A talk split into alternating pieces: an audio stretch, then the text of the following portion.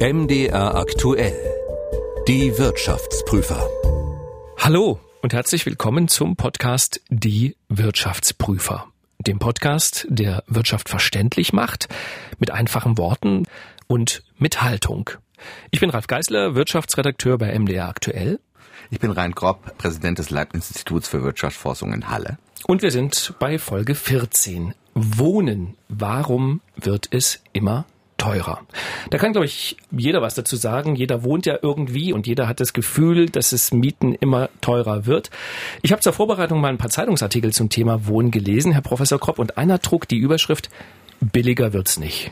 Stimmt es?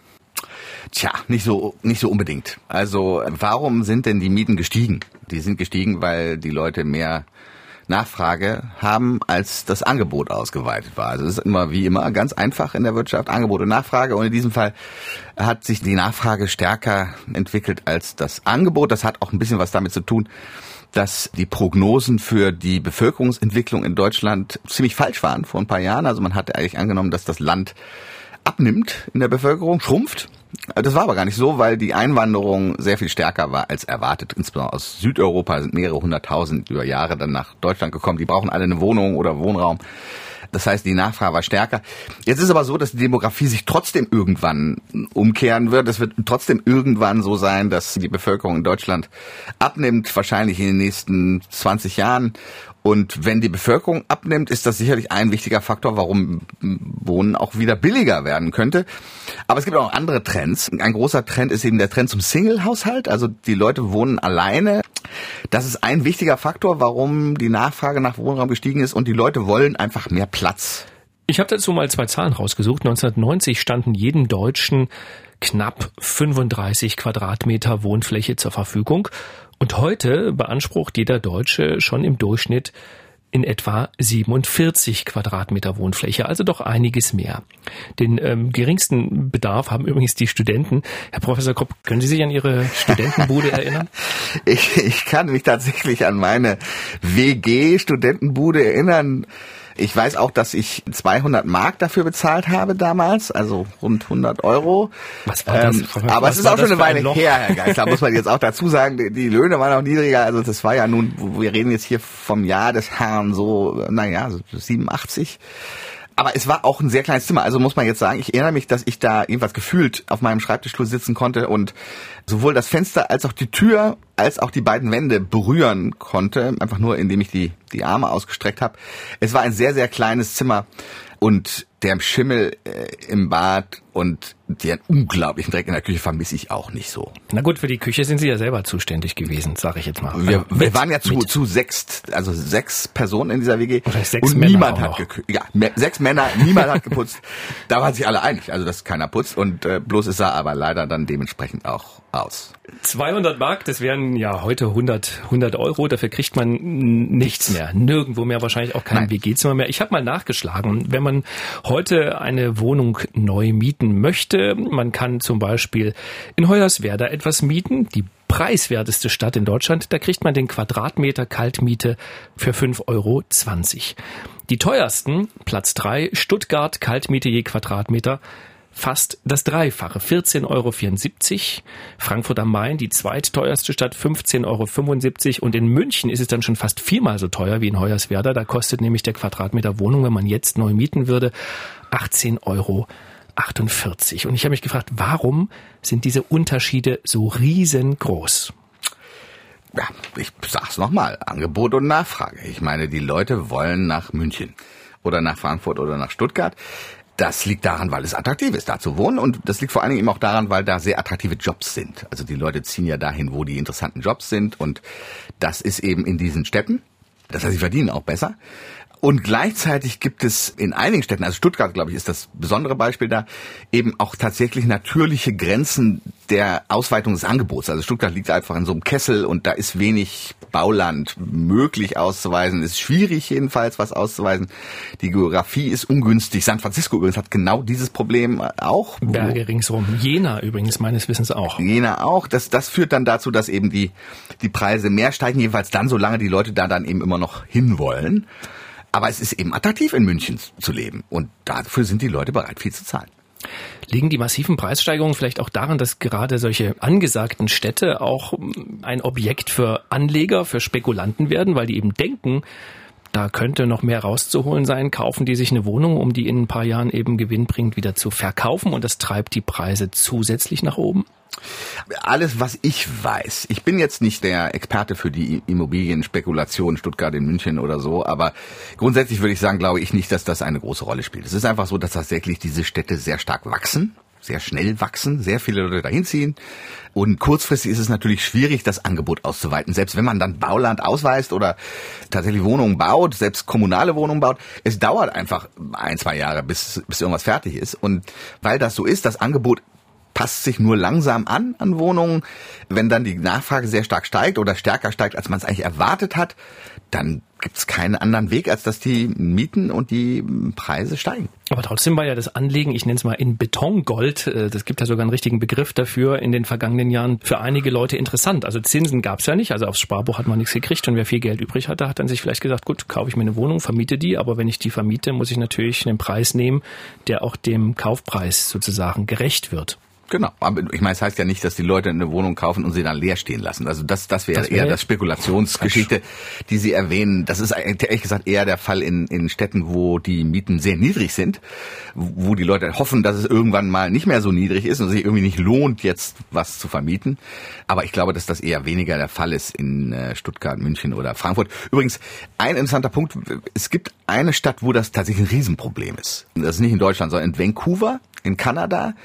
Da kaufen ganz viele Chinesen alle möglichen Wohnungen, in denen sie eigentlich nie wohnen. Also die kaufen die Wohnung nur, weil sie die Amerika die kanadische Staatsbürgerschaft wollen und dann sozusagen, naja, auch wenn es in China äh, jetzt politisch nochmal anders wird, dass sie da einfach so eine Art, äh, äh, naja, Exilwohnung. Exilwohnung haben und sie wohnen da nicht. Und und das hat die Preise dramatisch gestiegen. Außerdem haben die irrsinnig viel Geld. Also die sind bereit, jeden Preis zu zahlen. Das ist ihnen völlig egal. Es geht ihnen nur, dass sie irgendeine Wohnung haben. Das hat tatsächlich dazu geführt, dass die, die Stadt Vancouver verboten hat, dass äh, Ausländer da Wohnungen kaufen. Also es gibt da wirklich extreme Fälle in der Welt. Jetzt glaube ich eigentlich nicht, dass die deutschen Städte darunter fallen.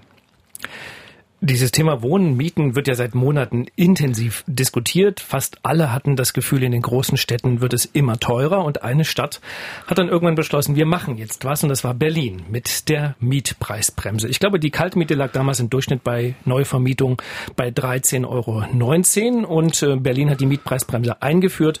Das Bundesverfassungsgericht hat dann aber gesagt, so einfach ist das nicht und hat die ganze Geschichte gekippt. Das übrigens, heißt, übrigens, Herr Geisler, interessanterweise aus einem völlig formalen Grund. Grund. Völlig formalen Grund. Nicht, weil das Verfassungsgericht irgendwas gegen die Mietpreisbremse hätte, sondern weil das Land Berlin nicht das Recht hat, so etwas einzuführen. Was ich falsche Zuständigkeit hochgradig seltsame Begründung finde. Die Sache ist ja auch nicht vom Tisch. Es ist nicht das Ende der Diskussion. Also Sachsen zum Beispiel plant für Dresden und Leipzig ab Januar eine Mietpreisbremse. Und äh, ich würde von Ihnen natürlich gerne wissen wollen, aus Ihrer Sicht machen Mietpreisbremsen Sinn? Also Sie werden ziemlich doll suchen müssen um einen Ökonom zu finden, der ein Fan ist von der Mietpreisbremse. Also vielleicht gibt's den einen oder anderen, aber ich, ich kenne keinen. Ähm, bitte melden Sie sich. Und das, genau, bitte melden Sie sich. Wirtschaftsprüfer.mdr.de. Ich, äh, ich würde es wirklich gerne hören. Wirtschaftsprüfer.mdraktuell.de. Entschuldigung, mdraktuell.de. Das Problem ist ja eben, dass am Ende ist der Mietpreis Angebot und Nachfrage. Und äh, wenn man eine Mietpreisbremse einführt, tendenziell reduziert man eher das Angebot. Äh, das liegt daran, weil dann die Anreize zu investieren, also neue Wohnungen zu bauen, geringer sind. Jetzt nimmt man deswegen oft neue Wohnungen aus. Also man sagt, nee, also in Berlin war es auch so, also neue Wohnungen fallen nicht unter die Mietpreisbremse, nur existierende Wohnungen um eben genau diese Fehlanreize zu vermeiden. Man will ja, dass die Leute Wohnungen bauen. Das Problem ist nur, dass erstens es natürlich dann weniger Anreiz gibt, Wohnungen zu renovieren. Jetzt kann man sagen, na ja, gut, dann bleiben sie eben immerhin billig. Das ist ja nicht verkehrt. Eigentlich aus Klimaschutzsicht und aus anderen Sichten ist das eher schlecht, wenn man die Fenster nicht erneuert oder die Isolierung nicht verstärkt, wobei man dann eben weniger Anreiz hat, das zu tun, wenn man nur weniger Miete bekommt als Vermieter oder wenn man keine höhere Miete nehmen darf aber ich glaube, das wichtigere Argument ist ein anderes und das ist ein bisschen ökonomischer und ein bisschen komplizierter. Und das hat damit zu tun, dass die Leute ja generell nicht unbedingt in ihrer ersten Wohnung ihr ganzes Leben lang wohnen bleiben, sondern sie ziehen halt von einer Zweizimmerwohnung als Paar, dann bekommen sie Kinder, dann ziehen sie in eine Vierzimmerwohnung und dann bekommt der Mann vielleicht oder die Frau einen tollen Job und sie ziehen nochmal um und dann ziehen sie immer wieder in eine kleinere Wohnung, weil die Kinder aus dem Haus sind. So ähnlich mhm. läuft das ja oft ab. Und so eine Mietpreisbremse führt eben dazu, dass die Leute wenig Anreiz haben, ihre Wohnung aufzugeben, weil eben eine eine neue Wohnung nicht unter die Mietpreisbremse fällt. Das heißt, ihre Na, existierende... Nur eine, neu, nur eine neu gebaute, aber eine Altbauwohnung, in die man ziehen genau, würde schon. aber die zieht eben, es zieht eben keiner mehr aus. Es gibt eben gute Gründe, dann nicht mehr auszuziehen. Und der Markt wird kleiner. Also es wird, werden einfach weniger Wohnungen frei. Insofern hilft die Mietpreisbremse hauptsächlich den Leuten, die vielleicht eine Wohnung haben. Also ich, ich kenne ein, persönlich ein Beispiel von jemandem, der eine sehr schöne Wohnung hatte, 150 Quadratmeter im Westend in Berlin. Schöne Gegend. Und der Vermieter musste für diese Periode, wo diese Mietpreis, dieser Mietpreisdeckel in Berlin in Kraft war, tatsächlich die Miete um nicht weniger als 340 Euro reduzieren. Aber doch schön für Ihren Bekannten. Wunderbar. Aber wie hilft denn das den niedrigen Einkommen? Können Sie mir das erklären? Jemand, der in einer 150 Quadratmeter Wohnung lebt, die Miete da war übrigens rund zweieinhalbtausend Euro. Sie der profitiert am stärksten, der profitiert am stärksten von dem Mietpreisdeckel. Na, aber kleine Wohnungen, Ähm, gut, die, da spart man nicht 300 Euro, aber 30. man, aber da ja spart auch man okay. vielleicht nur 30 Euro und das macht vielleicht den Käse auch nicht fett. Aber es führt eben wirklich dazu, dass der Markt für billige Wohnungen eher kleiner wird. Es gibt weniger Wohnungen und disproportional profitieren die, die große Wohnungen haben und dann eben auch keinen Anreiz mehr umzuziehen. Der Mietmarkt wird kleiner und das nützt ganz bestimmt nicht den Leuten, die jetzt nach Berlin ziehen wollen. Ich hätte immer gedacht, das wichtigste Argument gegen die Mietpreisbremse ist eigentlich, dass dann keiner mehr baut. Also bauen ist ja teuer und äh, dann will ich natürlich Gut, auch was wenn neue einnehmen. Wohnungen ausgenommen Ach, neue werden, Wohnungen sind okay. genau, das ist ja genau das Argument. Also neue Wohnungen wurden ausgenommen, auch bei dem Mietpreisdeckel in Berlin, um genau diesen Effekt nicht zu haben. Das haben sie immerhin verstanden, auch die die Linken da im, im äh, Berliner Senat. Aber es ist, das ist gar nicht der große Effekt. Der große Effekt ist wirklich, dass am Ende es dazu führt, dass die Leute in ihren Wohnungen bleiben, wo sie sind, weil sie eben besonders günstig sind und weil Umziehen dann teuer ist. Was wiederum dazu führt, dass es weniger Angebot gibt und weniger Angebot führt, wie wir ja nun alle wissen, dazu, dass eher die Mieten tendenziell dann doch irgendwie steigen und zwar im Umland oder es überhaupt keine Wohnung mehr gibt. Also der größte Mietpreisdeckel war ja nun in der DDR und da wissen Sie auch, wie lange Sie da auf eine Wohnung warten mussten. Und das ist tendenziell der Effekt, der dadurch entsteht. Es gibt einfach weniger Wohnungen am Markt. Nun ist aber das Argument, äh, dass es ja viele Vermieter offenbar in Berlin gab, die haben eben die Mieten erhöht, wenig in die Wohnung reingesteckt, weil es eben ging. Und da haben einige ganz gut damit verdient. Und da sagt jetzt der Staat, da muss man irgendwie den Weg finden, um sozial Schwachen, die sich eben diese Mieten vielleicht auch tatsächlich nicht leisten können, zu helfen. Was wäre denn aus Ihrer Sicht der bessere Weg? Also wie hilft man Familien, die es ja tatsächlich gibt, die mit diesen steigenden Mieten nicht mehr mithalten können, eine adäquate Wohnung zu finden? Ja, ich glaube, man mu muss beim Angebot ansetzen. Wie eben schon nochmal, ich sage jetzt irgendwie so ein bisschen immer das Gleiche, aber das Angebot ist hier der entscheidende Faktor. Also wir können, glaube ich, an der Nachfrage nicht viel machen. Also die Leute wollen nach Berlin aus vielen Gründen und dann suchen sie eine Wohnung in Berlin. So. Und wenn also dieser steigende Nachfrage kein entsprechendes Angebot gegenübersteht, dann steigen die Mieten in verschiedenen Varianten, ob sie da jetzt einen Mietdeckel machen oder nicht, da ist am Ende, wird das noch nicht mehr so viel ändern. Da gibt es alle möglichen Nebenzahlungen. Ich, ich kenne den Markt in New York, was wirklich immer einen Mietdeckel hatte, was wirklich dazu geführt hat, dass Leute da unter und unter und unter vermietet haben und es einfach niemandem erzählt haben. Die Leute waren trotzdem bereit, das zu zahlen, einfach weil sie keine Wohnung gefunden haben. Der Markt ist eben einfach kaputt dann, funktioniert da nicht mehr. Was Also also. Berlin tun könnte, und ich meine, Berlin ist da in einer völlig anderen Situation als ähm, Stuttgart. weil es geografisch einfach relativ dünn besiedelt ist, absurderweise. Berlin ist ja geografisch einfach riesig, es ist flach. Man kann da sehr, sehr, sehr viel Bauland ausweisen. Das wäre ein Punkt. Man könnte auch entsprechende zielgerichtete Subventionen schaffen im Sinne von, wenn du deine Wohnung, die du baust, dann hinterher für, keine Ahnung, 10 Euro der Quadratmeter oder was auch immer da diese Regelsätze sind, vermietest, dann bekommst du entweder einen Zuschuss oder brauchst dich an bestimmte Bauauflagen nicht zu halten. Also brauchst nicht so teuer zu bauen. Im Moment ist es ja einfach so, dass der Staat so eigentlich derjenige ist, der dieses Mietproblem noch verschlimmert weil es un, in Deutschland speziell unglaublich viele Auflagen gibt. Ich wollte gerade sagen, weil Es ist sehr das eine, teuer aber das zu bauen. dauert lange, lange. Also ich meine, da nächstes Jahr haben wir die Wohnung noch nicht, vielleicht in drei. Ja, ich meine, es gibt da keine kurzfristige Lösung. Das ist das Problem. Also äh, klar, Sie können natürlich sagen, wir machen jetzt kurzfristig einen Mietdeckel und langfristig fördern wir den Wohnungsbau. Aber ich denke mal, die Förderung des Wohnungsbaus, was in Deutschland relativ nicht passiert, also es wird eigentlich immer eher nur teurer gemacht. Wenn man da ansetzen würde, glaube ich, käme man zu einer besseren Lösung. Ich glaube, in Berlin ist die Diskussion besonders stark. Nicht so sehr wegen des Niveaus. Also das Niveau ist ja erstaunlicherweise in Berlin immer noch niedriger als in Frankfurt oder ganz schweigen von München. Das ist ganz anders als jetzt in Paris oder in London. Dagegen ist Berlin spottbillig, gerade was dieses Paket angeht aus, aus kulturellem Leben und, und, und so weiter. Es geht eben eher um den Anstieg. Also die Mieten in Berlin sind einfach unglaublich schnell gestiegen. Vor, vor zehn Jahren war es eher noch acht Euro der Quadratmeter oder noch weniger. Leipzig übrigens, ganz ähnliches Beispiel, wo wir sind.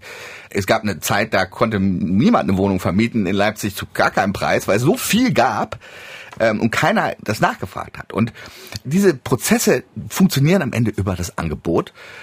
Deswegen würde ich sagen, sollte der Berliner Senat da ansetzen. Wie kann ich es attraktiver machen für Leute, Wohnungen zu bauen und sie dann auch zu vernünftigen Preisen zu, zu vermieten?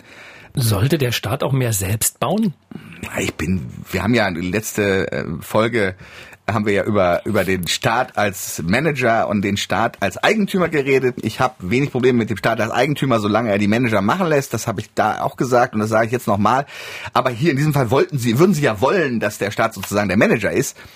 Und Sozialwohnungen sind nicht wirklich das Gelbe vom Ei, glaube ich. Das würden die meisten Leute sagen, gerade weil sie oft konzentriert sind, weil sie zu diesen Ghetto-Geschichten führen. Aber das könnte man ja ändern. Also man kann ja sogar in den naja, Vierteln, so leicht, wo man Flächen so hat, leicht. sagen, da macht man das und da macht man eine. Also dass man es nicht ghettoisiert, wäre ja eigentlich gut. Nicht ich, ich bin, ich bin einfach nicht der Meinung, dass, also ich will es mal anders ausdrücken. Ich glaube, dass eine Mietpreisbremse und auch der staatliche Wohnungsbau relativ un gezielte Subventionen sind. Ich glaube, man könnte das gezielter machen. Das heißt, man könnte für eine gewisse Menge Geld, die man jetzt in diese Sache einstecken will, was ich nachvollziehen kann, dass der Berliner Senat das möchte, mehr Effekt erzielen mit anderen Maßnahmen, als jetzt die Wohnungsbaugesellschaft zu verstaatlichen oder eine Mietpreisdeckel einzuführen. Ich glaube, da gibt es bessere Maßnahmen, die man äh, ergreifen könnte. Und ich finde, dann sollte man das tun. Und man sollte sich klarer sein darüber, dass man nicht irgendjemand bestrafen will, dass er eine Miete verlangt in Berlin. Das ist Unsinn, weil man braucht die Investoren, man braucht die Leute, die privat bauen. Selbst wenn der Staat mehr Sozialwohnungen bauen, so viel wie da Nachfrage ist, das kann er gar nicht machen. Man will also die Anreize erhalten, dass die Leute bauen wollen, aber man muss ihnen eben Anreize geben, billiger zu bauen und dann billiger zu vermieten. Und ich glaube, das ginge auch. Also ich glaube, dass, da gibt es Möglichkeiten. Sie werden nur verblüffenderweise in Deutschland relativ wenig ergriffen. Wir wollen gleich noch darüber sprechen, wem eigentlich die Mietwohnungen in Deutschland so gehören und warum die Deutschen ein Volk von Mietern sind, anders als andere Länder. Vorher möchte ich Ihnen aber einen kleinen Hinweis geben. Wir machen bei MD aktuell ja nicht nur die Wirtschaftsprüfer, sondern viele spannende Podcasts und einer, den ich Ihnen ans Herz legen möchte, ist das große Ganze, der gesellschaftskritische Podcast. Meine Kollegin Lydia Jacobi nimmt sich da jedes Mal ein Thema vor, um es durchzudiskutieren mit einem Gesprächspartner eine Stunde lang. Zum Beispiel in der Folge, die ich gehört habe, wenn der Sport politisch wird, darf ein Fußballstadion in Regenbogenfarben erstrahlen oder sollte man das besser lassen? Was haben politische Botschaften bei sportlichen Großereignissen überhaupt zu suchen? Ein Gespräch mit dem Sporthistoriker Berno Baro. Hören Sie gern mal rein in den Podcast das große Ganze hier bei MDR aktuell.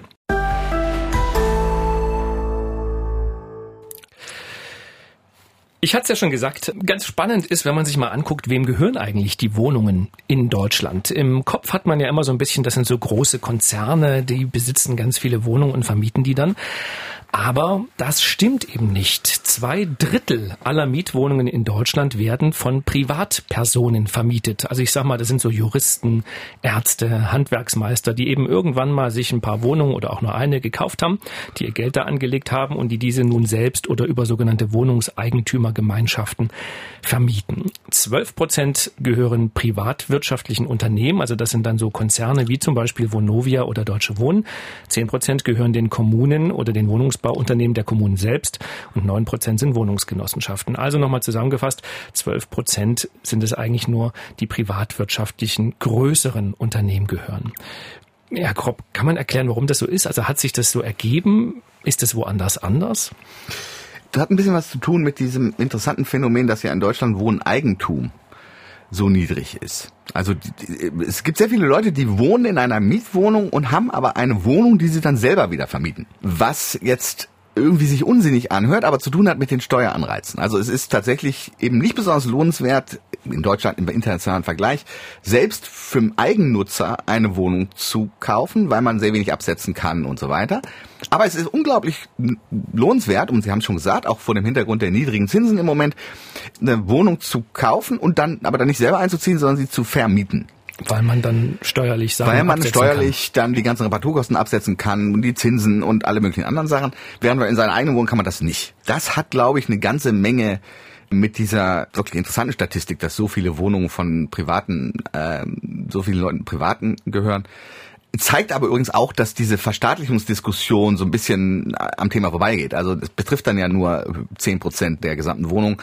Das wird wahrscheinlich das Problem eben nicht lösen. Also es gibt ähm, nicht viele große Firmen, die man verstaatlichen gar nicht so Viele, ja, ja. Gibt es gar nicht so viel zu verstaatlichen. Also das, das ist so ein bisschen. Ähm, wir können ja nicht die ganzen Privaten jetzt da enteignen oder sowas. Ich glaube, das will selbst der Berliner Senat nicht zeigt aber auch, wie wichtig es ist, die richtigen Anreize zu schaffen. Wir müssen eben die richtigen Anreize zu schaffen, billigeren Wohnraum zu schaffen und das tun wir eben eigentlich im Moment nicht, weil wir es sehr teuer machen zu bauen. Das heißt, es lohnt sich dann kaum, das billig zu vermieten und damit lösen wir irgendwie das Problem. Hätten wir die Probleme jetzt vielleicht nicht, wenn die Deutschen mehr in eigenem Eigentum wohnen würden. Also Spanien ist so ein Beispiel, Italien meines Wissens auch. Also 80 Prozent der Menschen wohnen da in den eigenen, also wirklich in den eigenen vier Wänden. Mieten tut man da eher selten. In den USA ist es noch ausgeprägter, vor allem in den sogenannten Vorstädten, in den Suburbs. Würde das was bringen, wenn die Deutschen eben mehr in ihren eigenen Wohnungen wohnen würden, mehr eigenes Wohneigentum schaffen würden? Oder würde das das Problem auch nicht ändern? Weil dann wären eben die Kaufpreise hoch. Das ist wirklich eine, eine hochinteressante Frage, weil Deutschland da so ungewöhnlich ist. Deutschland ist im internationalen Vergleich eine große Ausnahme, was Wohneigentum angeht. Also wie Sie haben es erwähnt, das sind rund 45 Prozent, ist ein bisschen gestiegen in letzter Zeit, so um die 50 Prozent der Deutschen besitzen ihre eigene Wohnung oder ihr eigenes Haus. Und im international ist die Statistik eher so um die 70 Prozent. Also Sie sagen es, in Südeuropa ist es noch höher. Eigentlich gibt es kein Land, wo es niedriger ist. Also jedenfalls kein Land äh, auf einem ähnlichen Entwicklungsstand wie Deutschland. Das ist äh, sehr ungewöhnlich und ich glaube nach allgemeiner Meinung eigentlich etwas sehr Schlechtes, weil Wohneigentum grundsätzlich verbunden ist mit guten Anreizen. Wenn einem die Wohnung gehört, dann hat man Anreize, sie schön zu machen, man hat Anreize, in der Nachbarschaft sich zu engagieren, man hat Anreize, alle möglichen guten Sachen passieren da. Und außerdem ist es eben äh, auch in Deutschland finanziell unsinnig, länger als sechs Jahre in einer Mietwohnung zu wohnen. Also ab sechs Jahre ist es einfach immer besser, diese selbe Wohnung gekauft zu haben. Das ist so, so die Faustregel mit den Nebenkosten. Also die Grunderwerbsteuer und solche Steuern sind ja in Deutschland relativ hoch, wobei so richtig erklären kann es das nicht, dass die Leute kein Wohneigentum haben, weil die Steuern gar nicht so viel höher sind als in anderen Ländern. Also das ist ähm, vergleichbar zu anderen Ländern. Es macht halt unflexibel, ne? Also ich meine, ja, aber die Deutschen sind ja gar nicht mobil. Also der Fall, in dem jetzt jemand wirklich sein ganzes Leben lang in Mietwohnungen zubringt, in derselben Stadt zum Beispiel, der ist eigentlich ziemlich häufig. Und das ergibt finanziell jetzt keinen Sinn, auch gerade vor dem Hintergrund der Rente. Also eigentlich ist so ein Hauskauf oder ein Wohnungskauf so ein klassisches Zwangssparen-Rentenmodell, weil man eben, sagen wir mal, mit 35 die Wohnung oder das Haus kauft, eine Hypothek aufnimmt über 30 Jahre, die danach mit 65 bei der Rente zurückgezahlt hat und damit wohnt man sozusagen umsonst, hat also den Teil der Rente schon mal abgedeckt. Das ist so ein ganz klassisches, einfaches Modell, und das wird in Deutschland einfach viel zu selten benutzt, gerade auch vor dem Hintergrund der sehr niedrigen Zinsen. Da sind die Zinsen nun wiederum gut, um Wohneigentum zu erwerben. Übrigens, warum das so ist, hat wohl ein bisschen was mit dem Krieg zu tun. Also es gibt da so, so langfristige Effekte. Es war eben alles kaputt in Deutschland. Und dann hat der Staat und auch einige Unternehmen sehr schnell sehr viele billige Mietwohnungen gebaut, damit die Leute eben Wohnraum hatten. Und das hat sich dann so ein bisschen verstetigt. Deswegen gibt es auch einen sehr guten Mietmarkt. Also es ist sehr aktiv, wenn Sie, wenn Sie in Berlin, Sie mögen ja da anderer Meinung sein, aber grundsätzlich ist es tatsächlich so, es gibt da Mietwohnungen und auch relativ viele Mietwohnungen. Aber wenn Sie tatsächlich in Kopenhagen eine Mietwohnung suchen, werden Sie, da gibt's bloß da gibt's bloß drei. Also da ist kein Mietmarkt. Die Leute wohnen alle im Eigentum. In äh, Kopenhagen weiß ich das, dass das so ist. Aber was macht man denn dann da? Also wie als jemand, der da hinzieht oder innerhalb von Kopenhagen umzieht? Der kauft. Das heißt, wenn ich jetzt nach Kopenhagen ziehe, müsste ich mir eine Wohnung kaufen. Richtig. Im Zweifel müssten Sie eine Wohnung kaufen, ja. Das ist auch nicht schlimm. Solange die Nebenkosten des Wohnungskaufs nicht so zu hoch sind, da spielt das eben eine Rolle, dass die, die Nebenkosten sind ein Problem. Es ist natürlich auch diese ganze Schuldenkultur in Deutschland. Also Schulden sind irgendwie was Schlechtes. Schon allein der Name Schulden hat ja was mit Schuld zu tun. Mhm. Es ist unethisch, sich Geld zu leihen. Und ähm, es ist gut, sein Geld auf ein Sparkonto zu legen zu null Zinsen. Das ist beides falsch. Also man sollte weder sein Geld zu null Zinsen auf Sparkonto legen, noch sollte man nie sich Geld leihen, sondern es kann auch sinnvoll sein, sich Geld zu leihen, gerade vor dem Hintergrund, wenn man damit einen etwas erwirbt. Ein Wert schafft. Genau. Ja. Also sich für ein Auto Geld zu leihen ist eigentlich eher nicht so schlau, aber sich für ein eine Wohnung oder ein Hausgeld zu leihen, gerade vor dem Hintergrund, dass die Preise, haben wir ja gerade darüber diskutiert, eher steigen, also der Wert dieses Eigentums steigt eher tendenziell über längere Zeiträume, ist das eigentlich sinnvoll. Also ich glaube, es hat ein bisschen was mit dieser historischen Geschichte zu tun, mit dem Krieg, und es hat ein bisschen was zu tun mit dieser Kultur des, der, der Schuld. Schuld, Schulden, das ist schlecht. Okay, also verschulden und ein Eigenheim aufnehmen ist nicht so schlecht, wie der Durchschnittsmensch vielleicht denkt. Ist sogar gut, wenn ich, wenn ich Sie richtig verstehe. Ich würde sagen, es ist sogar gut, ja. Wir hatten das Thema ähm, Umzüge schon kurz mal angerissen und Sie hatten ja gesagt, was am meisten helfen würde für mehr Wohnraum, da wo er gebraucht wird, ist bauen. Bauen, bauen, bauen mit weniger Regeln. Ich habe mich gefragt, ob nicht auch einfach vielleicht mehr umziehen helfen würde. Also es ist ja tatsächlich so, dass viele Menschen kriegen Kinder, sind zu viert in einer 120 Quadratmeter Wohnung, dann ziehen die Kinder irgendwie aus, möglicherweise verstirbt sogar einer der Partner und dann wohnt man da alleine, aber man wohnt immer noch in der 120 Quadratmeter Wohnung. Und mein Eindruck ist, dass gerade jetzt bei diesen steigenden Mieten eben viele nicht umziehen, weil sie sagen, wenn ich jetzt umziehe, dann zahle ich in der neuen Wohnung, die nur halb so groß ist, genauso viel wie jetzt für meine 120 Quadratmeter Wohnung. Wie löst man das? Oder wie bekommt man Menschen dazu, aus Wohnungen, die eigentlich für sie ja zu groß sind, auszuziehen und da Platz zu schaffen für neue Familien? Gar nicht, Herr Geisler. Das ist, da können Sie nichts machen. Ich meine, Sie können die Leute nicht zwingen. Also Sie, ich, muss ja sagen, ich denke bei dieser Diskussion an meine Mutter. Äh, meine Mutter wohnt in einem riesigen Haus.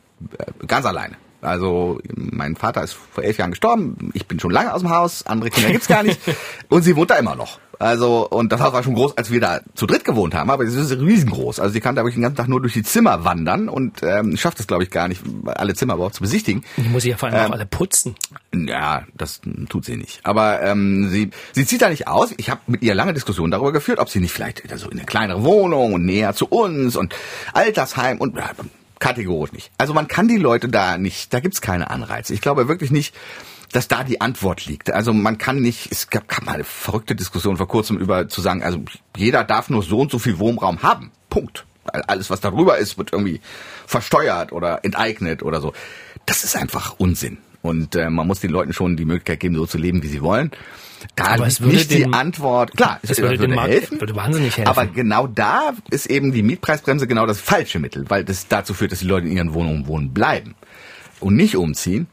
Gerade wie Sie sagen, wenn, wenn dann diese, diese Vier-Zimmer-Wohnung genauso teuer ist wie die neue Zwei-Zimmer-Wohnung, in die man ziehen könnte, ähm, dann bleibt man, wo man ist. Aber wenn Sie in eine alte Zweizimmerwohnung zögen, dann würde die Mietpreisbremse ja dafür Aber die sorgen. Mietpreisbremse nützt Ihnen ja mehr, wenn Sie in der Vierzimmerwohnung Wohnung, äh, wohnen bleiben, richtig? Sie sparen ja mehr Miete relativ stimmt, zum Markt. Weil die Wohnung das ist das Problem. Wird. Genau, die Wohnung aber, die wird nicht zwei, aber die alte Zweiraumwohnung, in die ich ziehen würde, würde ja auch nicht teuer. Nein, aber Sie sparen da weniger, also pro Monat. Also es, ist, es lohnt sich weniger in die Zweiraumwohnung zu ziehen, weil Sie so viel sparen bei der Vierraumwohnung, um es mal so auszudrücken. Mehr als es im Markt wäre. Okay. Das ist das Problem und deswegen führt diese Mietpreisbremse genau zum Gegenteil, zu dem, was sie gern hätten, Sie nämlich, dass die Leute dann irgendwie, wenn sie im Ruhestand sind, in eine kleinere Wohnung ziehen. Sie sagen, es zementiert die Zustände. Es zementiert, es nützt denen, die irgend schon eine Wohnung haben. Und das ist ja eigentlich das Absurde an der Geschichte. Man will ja eigentlich denen helfen, die noch keine haben oder eine suchen oder sowas in der Art, aber das tut man nicht. Man hilft denen, die schon eine haben.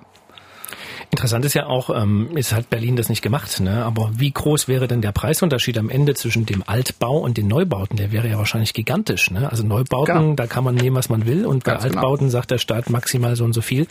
Ich weiß nicht, wie groß die Unterschiede waren. Man hat es ja kurz ausprobiert, bis das Gericht sagte, geht nicht. Naja, das war alles ein bisschen zu kurz, ne? Das waren ja nur am Ende von noch nicht mal ich glaube vier Monate waren es, wo das tatsächlich äh, in Effekt war. Die, die, die meisten Vermieter haben auch da gar nichts gemacht. Also die haben, die Leute haben einfach ihre Miete weiterbezahlt und dann hat der Vermieter gesagt, ich zahle dir das zurück, wenn das Bundesverfassungsgericht wieder erwarten dieses Gesetz aufrechterhält, hat es auch dann nicht. Und insofern es, kann man schwer die, die Effekte da abschätzen. Es war einfach zu kurz. Also es wäre besser gewesen, wenn es ein paar Jahre gedauert hätte in dem Experiment, weil dann hätten auch Neubauten entstehen können, in der Zeit dann deswegen, aber so, so war das natürlich einfach viel zu kurzfristig.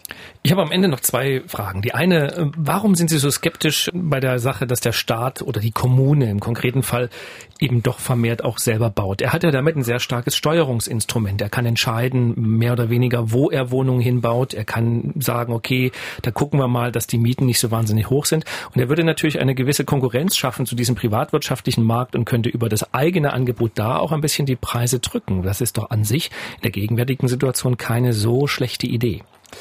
Naja, das kann er, tut er ja auch. Also bloß, wie, wie Sie selber gesagt haben, also wir reden hier über zehn Prozent des Gesamtmarktes. Den kann man ähm, ja erhöhen. Ja gut, den kann man vielleicht auf 11 Prozent oder 12 Prozent, aber das sind eben immer noch kleine Zahlen. Das sind einfach nicht, man kann, er kann da nicht so viel machen.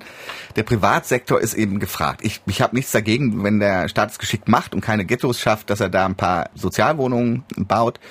Wobei da auch immer so ein bisschen die Diskussion ist, dann die Verwaltung und genau zu auszutüfteln, dass die Leute auch nicht zu viel verdienen, die da einziehen und so weiter. Das ist, ist dann immer noch teuer. Das mag schon irgendwo ein bisschen was beitragen, aber ich glaube einfach die, der Grundsatzpunkt ist, dass der Staat sich viel mehr Gedanken darüber machen sollte, über das Angebot auszuweiten, ist Anreize zu schaffen, billigen Wohnraum zu schaffen für den Privatsektor, weil da können sie wirklich, da kann sich wirklich was tun. Und da kann auch vor allem der Staat etwas tun, was gar nicht so viel kostet. Also zum Beispiel etwas auszuweisen, äh, Bauland auszuweisen und so weiter, kostet den Staat erstmal gar nichts. Das geschieht eigentlich eher zu wenig. Ich meine, man muss ja auch sagen, dass da unheimlich viele verschiedene Interessen gegenlaufen. Also erstens zum Beispiel der Klimaschutz. Wir wollen, dass die Wohnungen möglichst energieeffizient sind.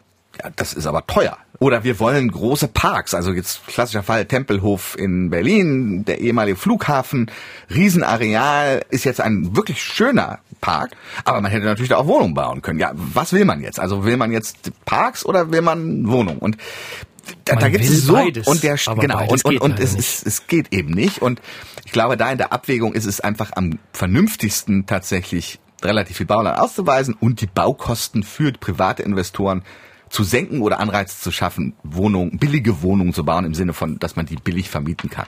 Und die zweite Sache, die mich noch interessiert, bekommt der ländliche Raum neue Chancen? Also ich hatte vorhin über Hoyerswerda gesprochen oder generell die Lausitz. Also Mieten irgendwie so bei sechs Euro, manchmal sogar noch darunter.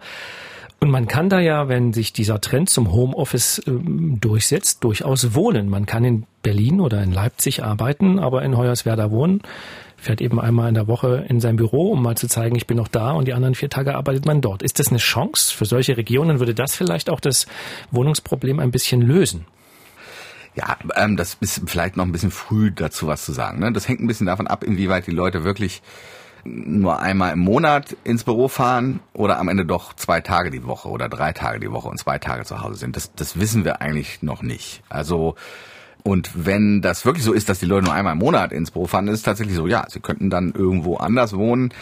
Jetzt ist es in meinen Augen so, dass die Leute, viele Leute, also gerade auch jüngere Leute, eben nicht nach Berlin ziehen, weil sie da ins Büro gehen oder so, sondern sie ziehen nach cool. Berlin eben, weil das die Stadt ist und diese Atmosphäre hat und das Nachtleben hat und das kulturelle Angebot hat und andere Leute hat, die sie kurzfristig informell treffen können und nicht erst einen Termin machen müssen. Ja, also im nächsten Monat bin ich mal da und dann können wir uns ja treffen. Das ist einfach was anderes. Und ich glaube, dass der Effekt deswegen wahrscheinlich da sein wird. Also es wird ein bisschen so sein, dass einige Leute, gerade vielleicht Familien mit Kindern, die eben nicht mehr so an diesem kulturellen Sachen interessiert sind, die werden vielleicht nicht in den Speckgürtel ziehen, sondern ein bisschen weiter raus. Das kann schon sein. Aber ich glaube eigentlich nicht, dass es wirklich die Attraktivität dieser Städte, über die wir reden, wo eben die Mieten so stark steigen, so stark verändern wird. Wo wollten Sie schon immer mal wohnen? Ach, ich habe in meinem Leben schon sehr aufregenden Städten gewohnt. Also insofern äh, weiß ich nicht. Pff, ja, äh, es ist, es ist immer ein Paket. Ich bin ganz zufrieden in Leipzig zu wohnen, um es mal so auszudrücken. Ich bin, bin nicht, nee, jetzt nicht unbedingt Leipzig ist eine tolle Stadt. Ich habe jetzt erstmal nicht vor, irgendwo anders hinzuziehen. Herr Professor Kopp, vielen Dank. Ich bedanke mich. Wenn Sie uns, die uns zugehört haben, schreiben wollen, ein Thema vorschlagen wollen oder noch Fragen haben, dann tun Sie das gern. Ich versuche möglichst alle E-Mails auch zu beantworten. Schreiben Sie an wirtschaftsprüfer.mdraktuell.de. Ich freue mich auf Ihre Post und wir hören uns bei der nächsten Folge von Die Wirtschaftsprüfer in drei Wochen. Bis dahin. Tschüss. Tschüss. Die Wirtschaftsprüfer. Der Podcast, der Wirtschaft verständlich macht, erscheint zweimal im Monat auf mdraktuell.de, in der ARD Audiothek, bei YouTube und überall, wo es Podcasts gibt.